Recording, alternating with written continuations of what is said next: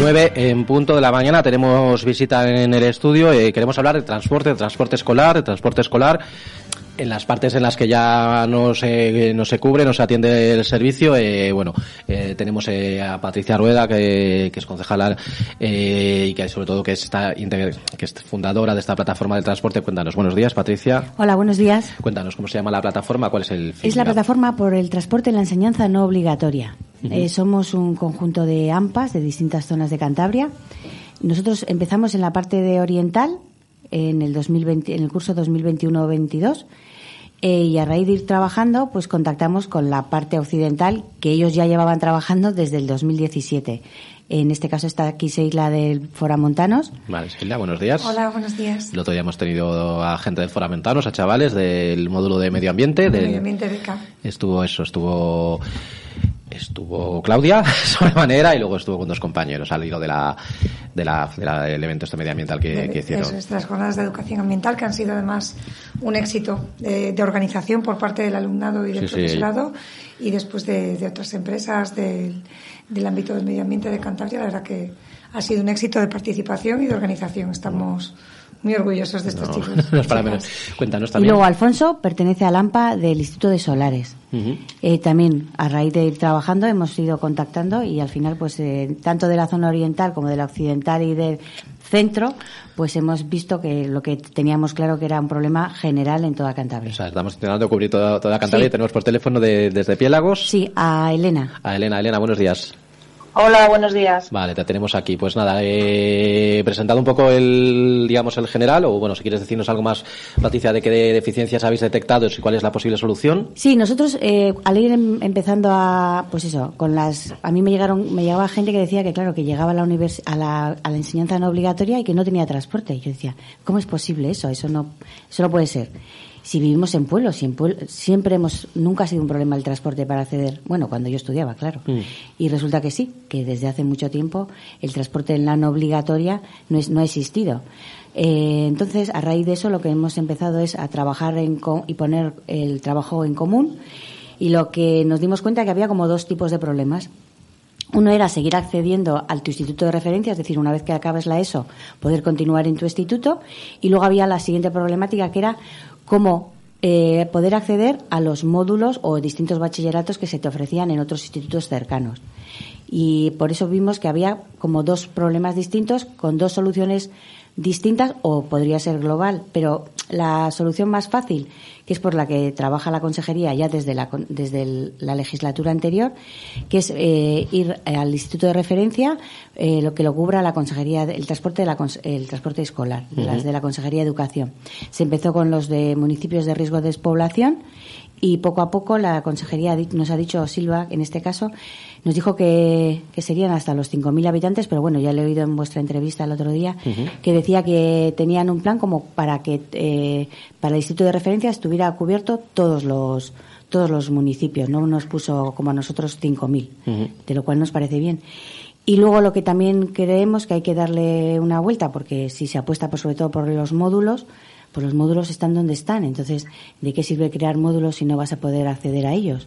Entonces, creemos que hay una forma de trabajar que debería ser conjunta entre municipios, entre los ayuntamientos, las consejerías de educación y la de transporte, porque tienen que ponerse de acuerdo para hacer el transporte más eficiente y que con el transporte público se pueda acceder a esos a esos módulos. Claro, hablamos eso de de la parte, es que al decir no obligatoria puede parecer que, que, más da, pero es que hablamos de secundaria, es decir, del, instituto, de bachilleratos, y módulos. sí, a, partir de los 16 años. La parte que, que sigue siendo formación, pues no es obligatoria, pero es necesaria desde luego para tanto bachillerato como módulos para... Claro, es que a los 16 años, si no tienes transporte público, pues eso, lo que hacen en muchos sitios, pues son los padres los que, los que les llevan a sus hijos. Hay gente, o con taxis, como en el caso de Oznayo, que hay gente que tiene, que se como los padres trabajan, pues no pueden hacerlo ellos, y entonces lo que contratan es un taxi entre varios para acceder al instituto con 16 años.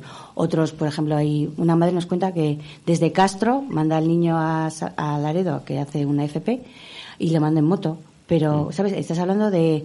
Nosotros no hablamos. Cuando el otro día comentaba eh, el consejero, decía que, que claro, que es mucho más difícil venir desde la zona oriental a Santander a estudiar un bachillerato. Pues a veces es más fácil. Es mucho más fácil llegar desde la zona oriental a Santander o desde Trasmiera que acceder a los institutos que tienes a 10 minutos por las frecuencias. Mm, los problemas empiezan a ser de conectarte con Sí, porque hablamos de, de la comarca, no hablamos, claro, nosotros no pretendemos desde la zona oriental ir a estudiar un módulo a potes. Mm.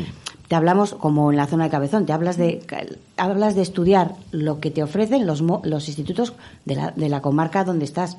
Entonces, creemos, además sabiendo que en muchos casos hay, hay lo que hay autobús para ir a esos sitios, lo que no hay es las frecuencias adecuadas.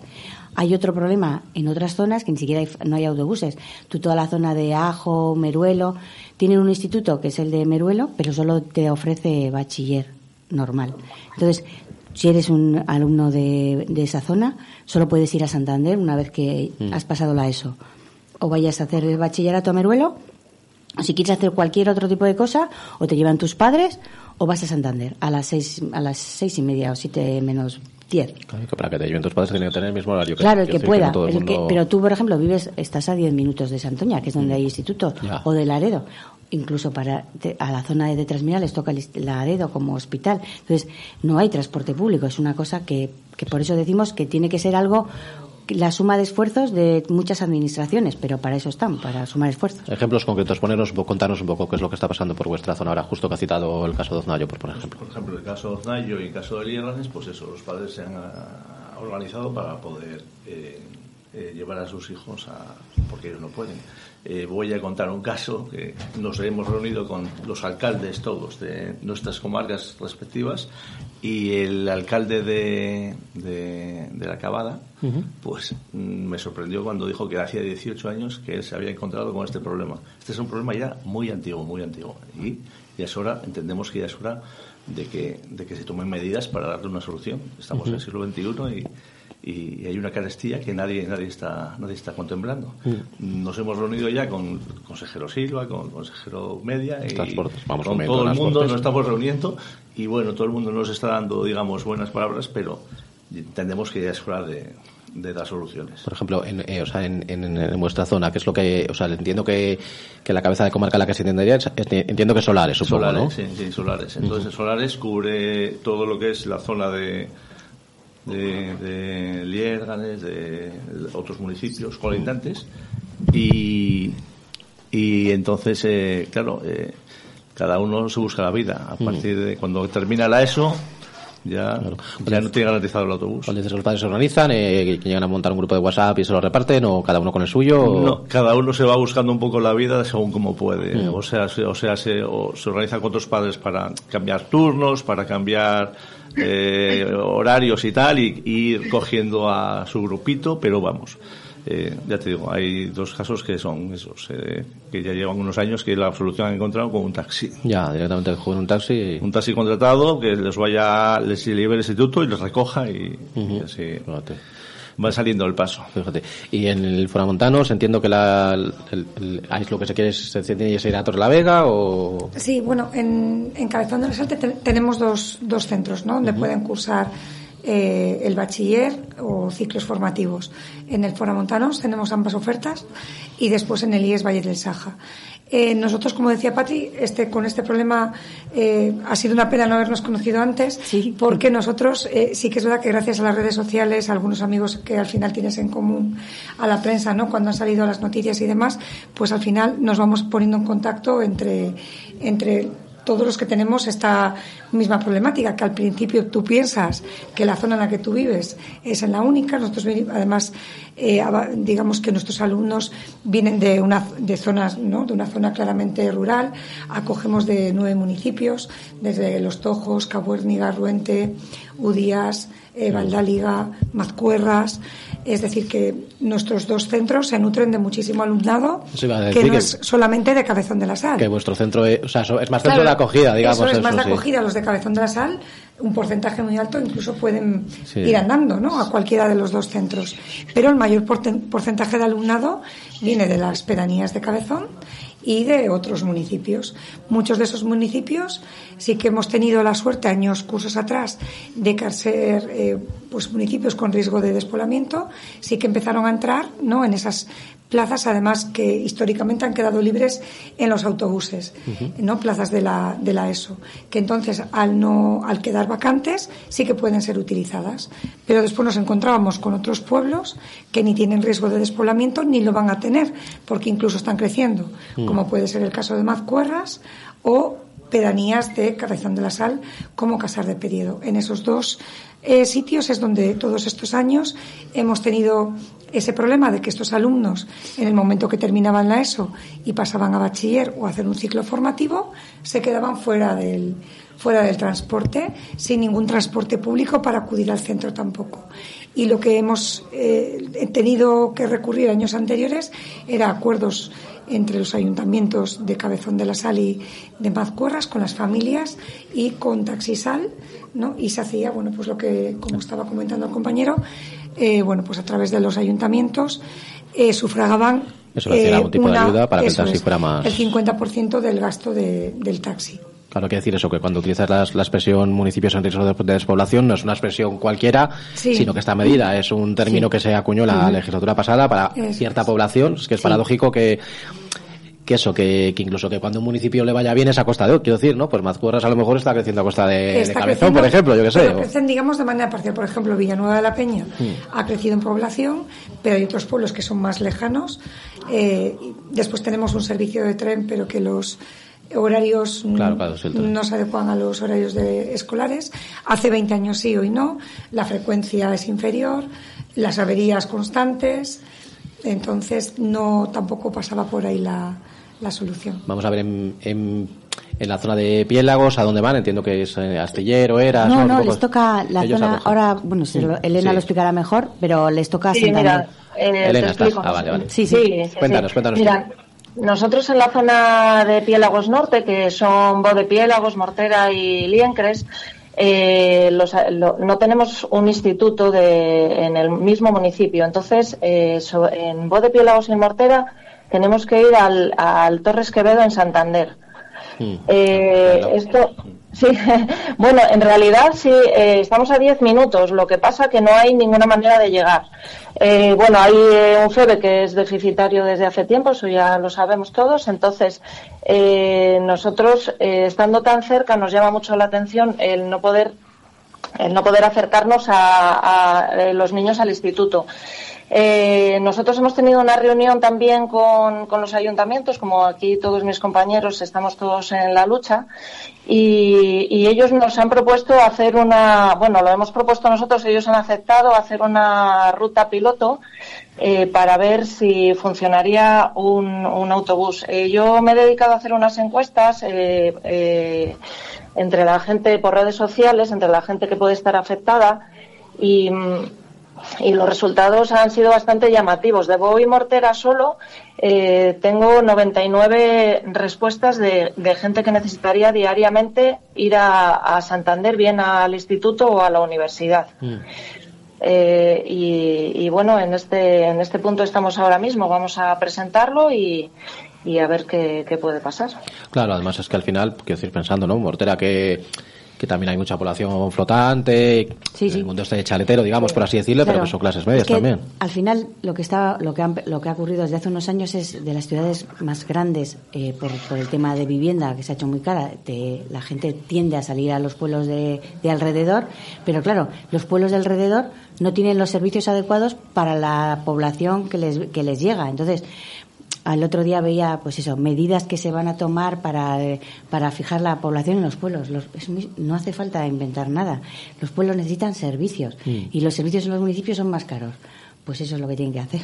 Incluso es que no hay más. Incluso, incluso llevando a la, parte de la universidad, eh, porque se, aboca a alquilar un piso en Santander al final. El transporte, el transporte ya, ya sea escolar o el transporte público en los, en los en cada vez es peor y en los para los que vivimos en los pueblos es bueno es imposible muchas veces poder acceder a pues donde tienes al médico a, bueno pero que estás hablando no pueblos no municipios en riesgo de despoblación sino municipios costeros que no puedes acceder pues eso a Santander en este caso o en las zonas donde yo vivo a, Laredo que es donde está el hospital por ejemplo.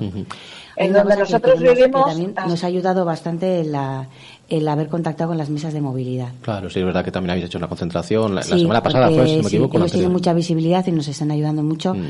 para poner el foco en el problema que en nuestro caso es el transporte escolar, pero vamos, que sabemos que, que el transporte público es un pues es bastante deficitario en toda Cantabria. ¿Algo querías decir, Verónica, de, de eh, Elena, Elena, perdona, Elena, perdona. Sí, mira que eh, al hilo, claro, al hilo de lo que comenta Patricia, pues eh, nuestra zona está llena de gente que joven que viene a vivir ahí. Trabaja en Santander, alrededores, tienen hijos, todo funciona bien, hasta que de repente los hijos son adolescentes, llegan a los 16 años y te encuentras con un vacío que no, que no mm, puedes solventar de ninguna manera.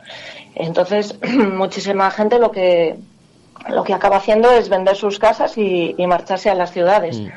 Eh, con estos 99 personas que, que, pudieran llevar en un autobús, imagínate, se, se liberarían pues los mismos coches que van cada día y vuelven de Santander mm, dos veces. con todas las emisiones que eso, que eso lleva, con la sostenibilidad que, mm. que podría ser, con la independencia para los jóvenes. Eh, bueno, hay muchísimos motivos que tampoco son nuevos para nadie mm. que, que no, pues súper bien, super bien explicado. Una última, Patricia, eh, a lo mejor coincides eh, al salir y a lo mejor os, dejamos, que entre tarde. No, ha llegado todavía con, con Chema Torres, de presidente de FAPA Cantabria. sí, sí, les seguro, seguro, pues va a venir ahora. Sí, nosotros... Que ya está llegando tarde, no se está viendo la radio. Que, que, además, por ejemplo, ya nosotros trabajamos para la enseñanza no obligatoria, hemos, eh, nos hemos juntado, pero sobre todo en el bachillerato y, mm. en el, en, y en los módulos.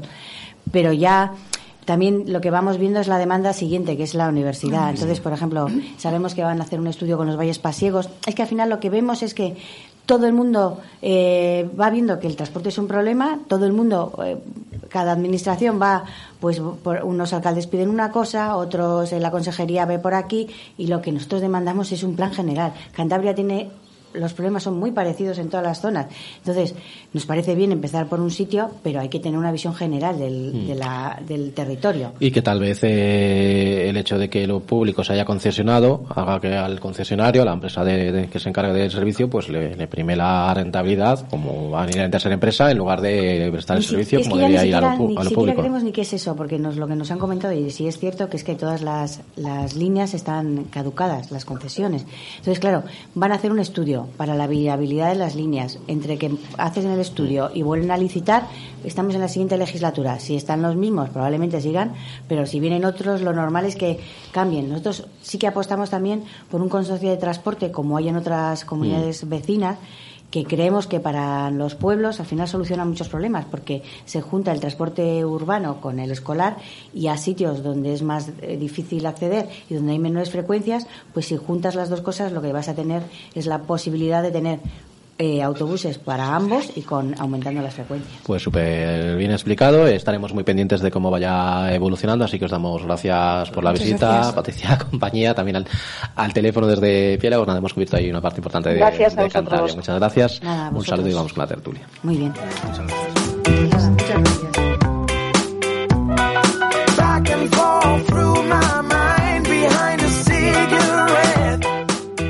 En Arco FM el Faradio de la Mañana. Teican. Instala energía solar y reduce tu factura energética. Si quieres ahorrar en tu factura energética, contacta con Teican, la empresa cántabra especialista en energías renovables, solar fotovoltaica y térmica, eólica, biomasa, iluminación LED, aerotermia y geotermia. Infórmate en www.teican.com o en el 942 58 6502. Teican, tu instaladora de energía solar que reduce tu factura energética.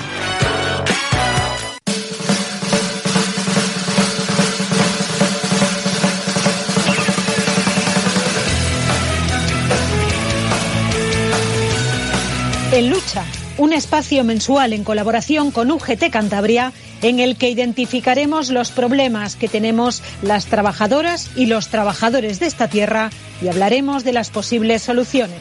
Cada primer lunes de mes hablaremos aquí de nuestro presente laboral, que se basa en las conquistas de los trabajadores y trabajadoras, de nuestras madres, nuestros padres, nuestras abuelas, por un contrato social inclusivo e igualitario, que ponga en el centro nuestra juventud, a las personas mayores, migrantes, mujeres, sin dejar a nadie atrás. Frente a su modelo, nuestra unión.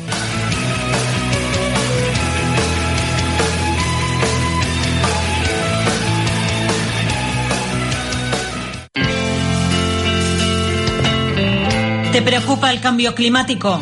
Solabria es la cooperativa cántabra de consumidores y usuarios que solo comercializa energía verde, 100% renovable.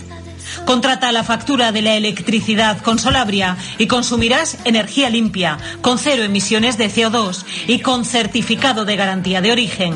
¿A qué esperas para cambiarte de lado? Encuéntranos en solabria.es y en redes búscanos en Twitter y Facebook. Solabria, tu nueva empresa de la luz.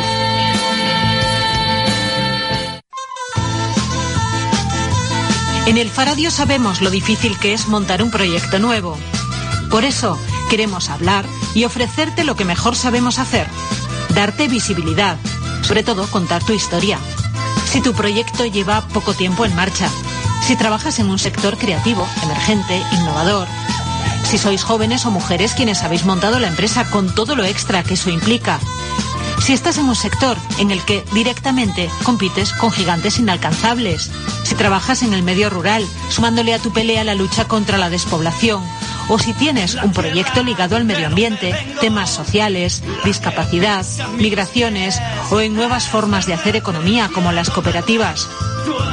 Contáctanos en administración arroba elfaradio.com y hablamos como mejor se hacen las cosas, con una visita y un café para conocernos mejor y ver qué podemos hacer los unos por los otros. En el Faradio te lo ponemos fácil. 942 33 33 33. El teléfono de Radio Taxi Santander. Pide tu taxi más fácil, más cómodo y más rápido. Por teléfono, el de siempre. 942 33 33 33. Con posibilidad de solicitar ser atendido en futuras llamadas por nuestra operadora automática. Pide tu taxi sin esperas telefónicas a la dirección de la última reserva, marcando asterisco, el número de la calle y almohadilla. En tu móvil, descarga gratis la aplicación Pide Taxi y en nuestra web radiotaxisantander.es. En todos los casos, con confirmación inmediata del número del taxi enviado. Radio Taxi Santander. Tu taxi de siempre, mejor que nunca.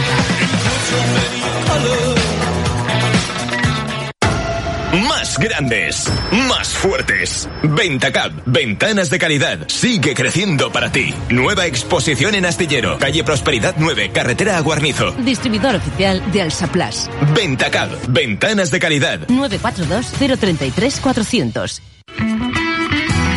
Polanco es un municipio joven y dinámico, uno de esos rincones verdes y apacibles de Cantabria, donde disfrutar de las gentes y su cordialidad, del paisaje y de las costumbres típicas. Aquí encontrarás tradiciones, canto coral, talleres culturales, fiestas, el museo de la escuela, casonas, senderos, paisajes, la belleza impresionante del Pozo Tremeo. Así somos en Polanco, la cuna del escritor José María de Pereda. Polanco, mucho que ver.